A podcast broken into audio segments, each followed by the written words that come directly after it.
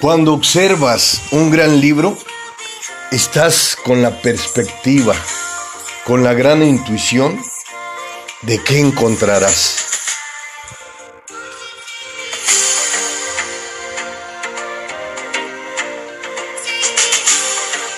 El algoritmo de la felicidad. Parte 2. El gran final. Del gran autor Mo Gaddat.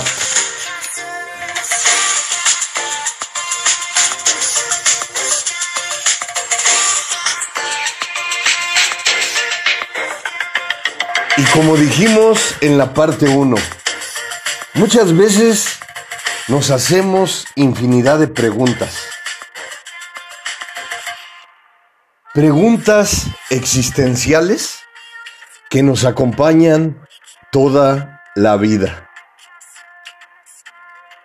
Nos dice el autor, ¿tienes miedo a situaciones?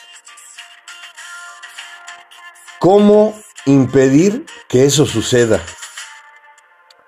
Soluciones ¿Podría recuperarme si sucediera lo peor? Date cuenta cómo todo este conjunto de preguntas existenciales nos las hemos realizado durante toda la historia. Y surgen y surgen más preguntas. Y lo principal y la premisa esencial es las preguntas que debemos de hacernos en eventos desagradables, en situaciones adversas, en obstáculos que nos impiden avanzar. ¿Por qué realizarnos este conjunto de preguntas? Porque muchas veces tú misma, tú mismo, tienes la respuesta. Claro, es importante entender que no tendremos las soluciones al momento, pero lo que sí podemos generar es una nueva perspectiva. Y como nos dice el autor, Este tipo de preguntas te ofrece esperanza o reduce los miedos. Y sí, porque como nos dice el autor, ¿qué pasaría si sucediera lo peor? ¿Qué pasa si no enfrento mis miedos? ¿Qué es lo mejor que podría suceder? los beneficios que obtendría de llevar a cabo una acción. Y nos dice el autor, el miedo es una señal de protección. Y todas esas preguntas, ¿qué nos originamos? ¿Qué construimos? ¿Qué creamos? Son para ayudar a nuestro cerebro.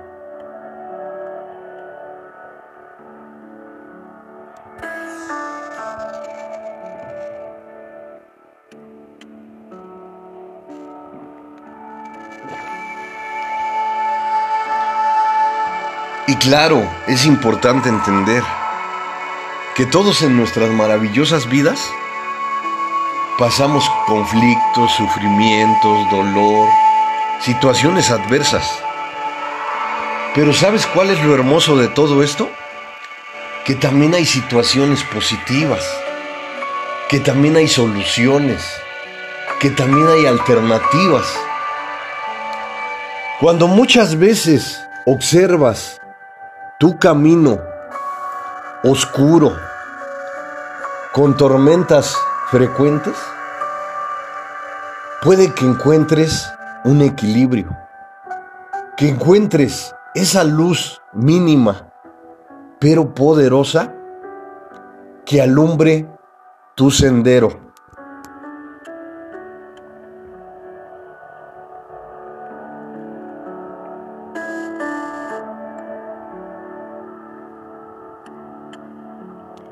Nos dice el autor en su libro, siete debilidades que no nos ayudan. Número uno, los filtros. La cantidad de información a la que estamos sometidos. Estímulos. El, el cerebro solo se queda con lo que puede procesar. Se queda con la información negativa y la positiva en ese momento no le interesa. Estamos diseñados, así afecta nuestra percepción. Debemos recordar este proceso, enfocar en descubrir la información positiva.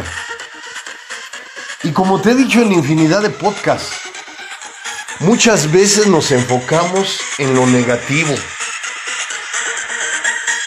en lo desastroso, en lo que surge de manera imprevista y nos afecta.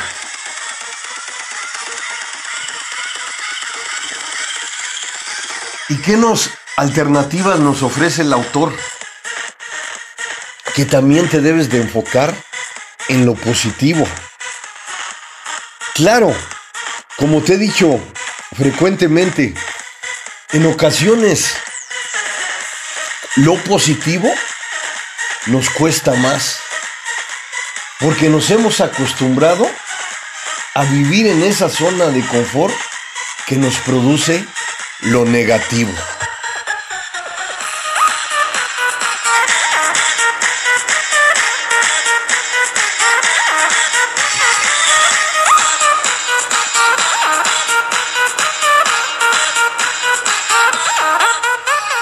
Número 2.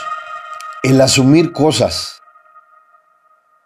La información es incompleta. Rellena los espacios en blanco nuestro cerebro.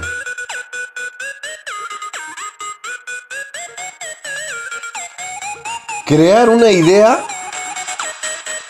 que tenemos que evaluar, analizar quedarnos con lo verificado, preguntar.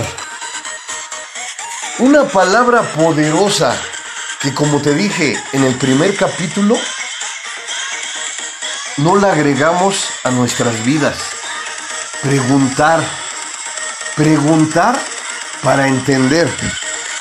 Estas dos palabras sencillas de pronunciar van de la mano. Porque muchas veces no nos atrevemos a preguntar. En el capítulo 1 te ofrecí el ejemplo de cuando estamos en la escuela. Muchas veces sentimos que nuestras preguntas nos afectarán porque el qué dirán los demás compañeros de lo que estamos preguntando. Muchas veces generamos y decimos, al hacer esta pregunta me voy a ver como algo tonto, como algo tonta. Pero te voy a decir lo importante de todo esto. Cuando preguntas, aumentas tu aprendizaje, aumentas tus conocimientos.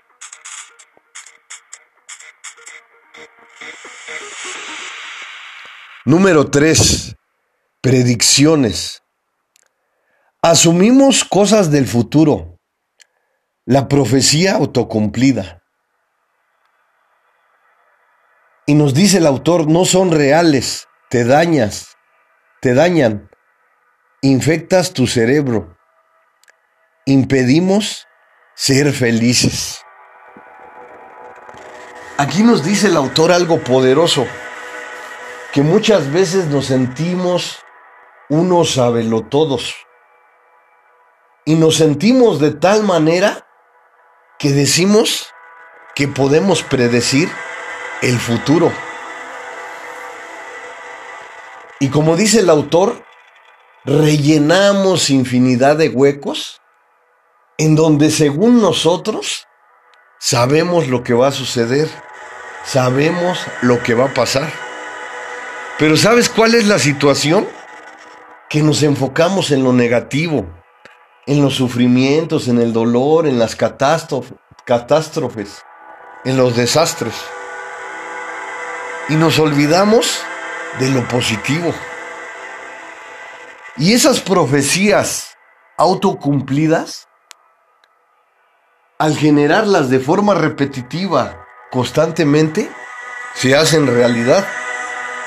En el capítulo 1 también te di un ejemplo sencillo, un ejemplo fácil, que si tú dices que vas a reprobar un examen, lo repruebas, ¿por qué? Porque esta profecía se autocumple. Porque una, dejas de prepararte, dejas de estudiar, porque ya dices, voy a reprobar.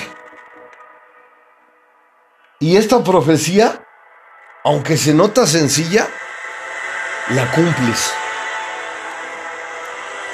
Pero ¿qué pasaría si te preparas para el examen? Si estudias, si trabajas frecuentemente para sacar buenas calificaciones, tus resultados serán mejores. Porque estás estudiando, porque estás preparándote física y mentalmente para presentar ese examen. Y tus resultados son efectivos porque una, estás más tranquila, estás más tranquilo y estás estudiando para presentar ese examen. Y tus resultados son positivos, son satisfactorios.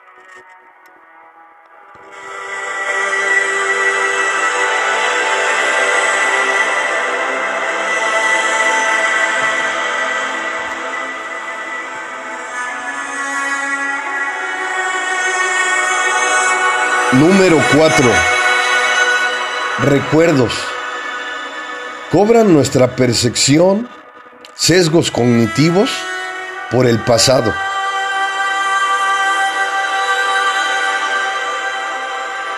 Estos juzgan el presente. Entender que el pasado ahí está. Únicamente toma lo mejor.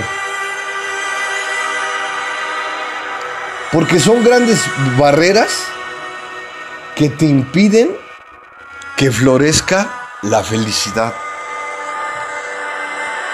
También te he dicho en mis podcasts que del pasado lo único que tienes que obtener es lo mejor. Porque hay situaciones que has creado en tu subconsciente, situaciones negativas, que las revives en el presente.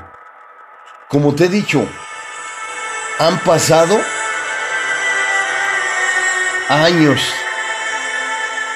décadas. Y esas situaciones dolorosas las ha aumentado constantemente. Como te he dicho, son cicatrices que están abiertas y que han aumentado el dolor porque se han conservado en tu subconsciente. Vivir tus emociones al máximo, sean negativas o positivas, es importante para alcanzar la autocuración.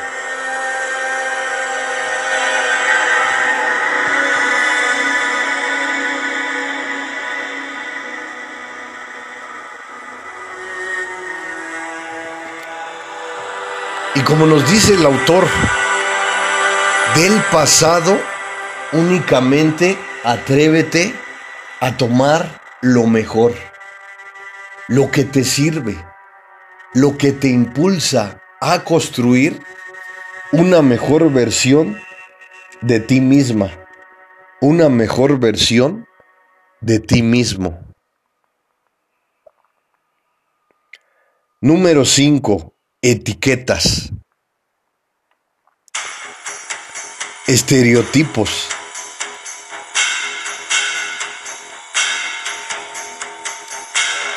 Y nos dice el autor, asignando una generalización. Crean percepciones falsas de la realidad. Eliminar para ser feliz. Y aquí es importante profundizar en las etiquetas, porque muchas veces tu cultura, los medios masivos de comunicación, tus costumbres, crean etiquetas que te acompañan por siempre. Pero ¿qué sucede con estas etiquetas? Que son negativas, que en lugar de impulsarte, en lugar de llevarte a vivir de la mejor manera, crean obstáculos, grandes barreras que te impiden surgir, que te impiden continuar tu gran camino. Porque muchas veces te atreves a juzgar a personas simplemente colocándoles una etiqueta. Y no lo haces únicamente tú misma, tú mismo. Alrededor del mundo existen infinidad de personas que han hecho las etiquetas como una forma de vivir. Juzgar a las personas sin conocerlas es algo cotidiano. Porque con simplemente observar a una persona, no puedes descifrar cómo es. Tienes que conocerla, tienes que profundizar en sus comportamientos. Juzgar es lo más fácil que puede existir.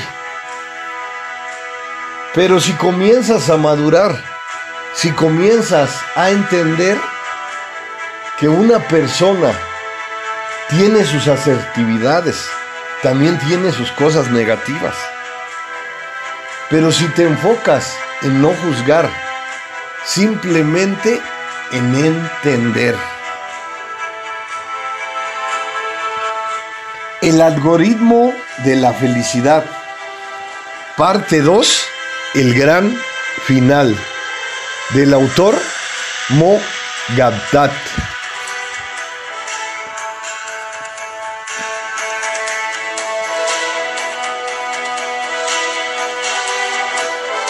Te quiero mencionar en este gran día que mis libros en Kindle los he colocado al 80% de descuento. Si deseas adquirirlos, es algo poderoso de lo que nunca te arrepentirás. Porque como te he dicho frecuentemente, un libro es algo poderoso. Un libro te puede cambiar la vida. Porque un libro de 300 hojas, si obtienes una línea, un párrafo, un capítulo, lo que obtengas es algo poderoso que no te acompañará en unos instantes, te acompañará en la construcción poderosa que es tu maravillosa vida.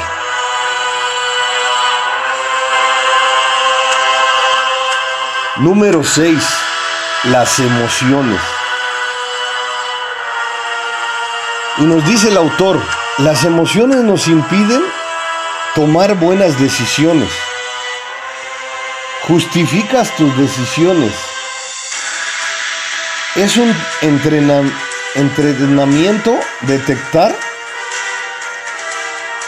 Y nos dice el autor, mi cerebro no soy yo, es una parte. Aquí el autor en su libro nos menciona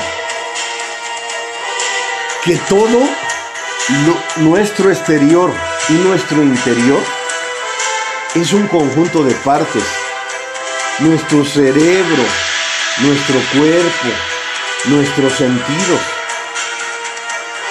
Si lo observamos como una parte que forma nuestro gran rompecabezas de nuestra maravillosa vida, nos comenzamos a dar cuenta de que todos los conocimientos que obtenemos a través del tiempo son eslabones poderosos que forman una cadena de soporte que nos ayuda a construir bases poderosas. Cuando te digo frecuentemente en mis podcasts y en mis videos que lo que estás aprendiendo no es un todo, pero que es una parte poderosa que puedes agregar a tus bases. Las emociones, aunque sean negativas o positivas, complementan nuestras vidas. Claro, es importante entender que las emociones negativas son las que más nos afectan, las que incluso pueden destruir nuestras vidas. Pero lo que yo te recomiendo como psicólogo es que vivas tus emociones al máximo. Cuando te dicen que no llores, tú saca al exterior tus emociones. Si tienes necesidad de llorar, de sacar esos sentimientos que surgen desde tu interior, al exterior, atrévete. Hazlo con valentía, con determinación. Cuando pase el tiempo, te darás cuenta que llega a tu vida una autocuración poderosa que nunca imaginaste que existiera. Porque sientes un gran alivio cuando esas lágrimas, cuando ese dolor, cuando ese sufrimiento lo sacaste al exterior. Y como nos dice el autor, no justifiques tus decisiones, porque justificaciones a tu alrededor encontrarás siempre. Lo importante de todo esto es que te ubiques. Es que te des cuenta que pretextos, justificaciones, siempre vas a encontrar. Pero eso no es una forma de vivir. Cuando aceptas el reto, cuando agregas la disciplina, las herramientas positivas que te acompañarán toda la vida, has aceptado ese gran reto poderoso que no te acompañará en unos instantes, te acompañará toda la vida. Nos dice el autor, tomar buenas decisiones. Este es un conjunto de palabras poderosas que te pueden acompañar por siempre. Guarda en tu mente, en tu alma, en tu corazón tomar decisiones buenas, poderosas.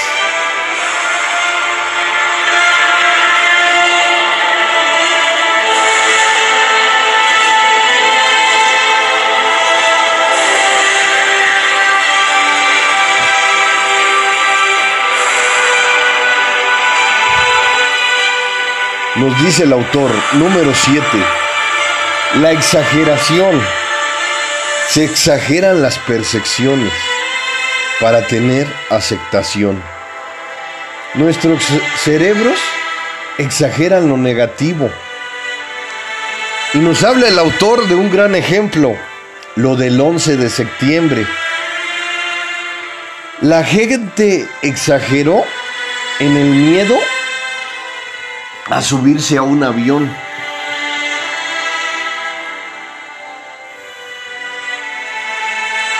Y nos dice el autor, lo más probable, un accidente de coche al ir al aeropuerto que tener un accidente de avión.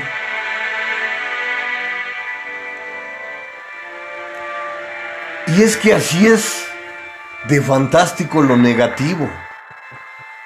Las noticias desastrosas, catastróficas, nos afectan. Afectan e incrementan nuestro miedo. Como lo maneja aquí el autor, el 11 de septiembre. Muchas personas al observar esas imágenes catastróficas les afectaron. Incluso a lo mejor esas imágenes ocurrieron hace mucho tiempo y a lo mejor las tienen en el presente. Porque así es de poderoso lo negativo. Si lo cultivas, si lo agregas a tu vida, se incrementa. Como te digo, se guarda en tu subconsciente. Y te afecta cuando menos lo esperas, porque es algo que has cultivado, es algo negativo que has agregado a tus bases. Y te acompaña por siempre y es muy difícil de erradicar.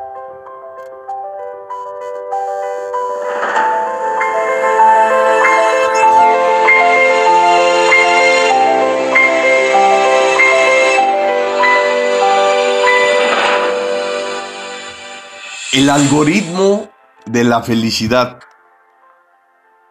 Parte 2. El gran final. Del autor Mo Gabdat. Nos dice el autor, cinco pilares para construir algo efectivo. Número uno, la importancia ser autoconscientes. Vivir en el presente, el mindfulness. Ser consciente de la realidad. Vives el hoy. El cerebro no te ayuda cuando te lleva al pasado o al futuro. Y es que no solamente lo dice el autor, lo dicen infinidad de libros te lo digo yo, que vivas en el maravilloso presente. ¿Por qué? Porque hoy es el día más importante de tu vida. Hoy es el escenario en donde tienes la obligación de entregar lo mejor de ti. Hoy tienes el impulso de que si fallaste en el pasado, en el día de ayer, enfocarte al lugar que es de tu propiedad, el maravilloso presente. No existe otro lugar, como te he dicho en mis podcasts y en mis videos, del pasado. Lo único que tienes que obtener es lo mejor, las grandes experiencias enriquecedoras que te acompañarán por siempre. Y del futuro no puedes vivir ahí de ilusiones. Por el contrario, tienes que enfocarte en el lugar que es de tu propiedad, el maravilloso presente. Número dos, lo inevitable del cambio es constante. No lo podemos controlar. Las filosofías de vida nos guían. Aceptación. Que el cambio es parte de tu vida. ¿Qué puedo hacer para seguir adelante?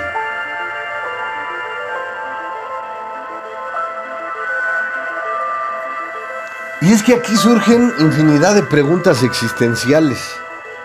¿Qué puedo hacer para seguir adelante?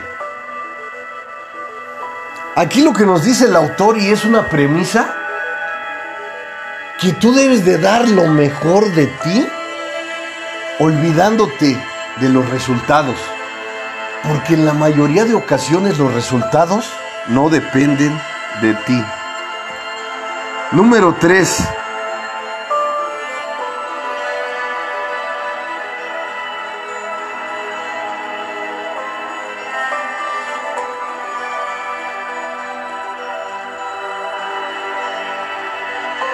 Nos dice el autor, la necesidad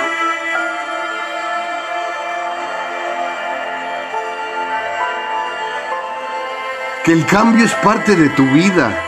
Condicionalmente, muchos llevan máscaras. Número 4. La impermanencia de lo físico es algo temporal. Número 5. La inagribilidad del diseño. Fuerza creadora. La naturaleza es muy perfecta. Cuando nuestras perspectivas no se cumplen, somos infelices. Eliminar lo negativo y agregar lo positivo. Así es importante en nuestras vidas entendernos, comprendernos manifestar nuestro interior, fortalecerlo, para desenvolvernos de la mejor manera en el exterior. El autor nos ofrece infinidad de herramientas poderosas en donde podemos entender que incluso lo espiritual está presente. Soy el mejor amigo del mundo, el psicólogo José Luis Mar Rodríguez.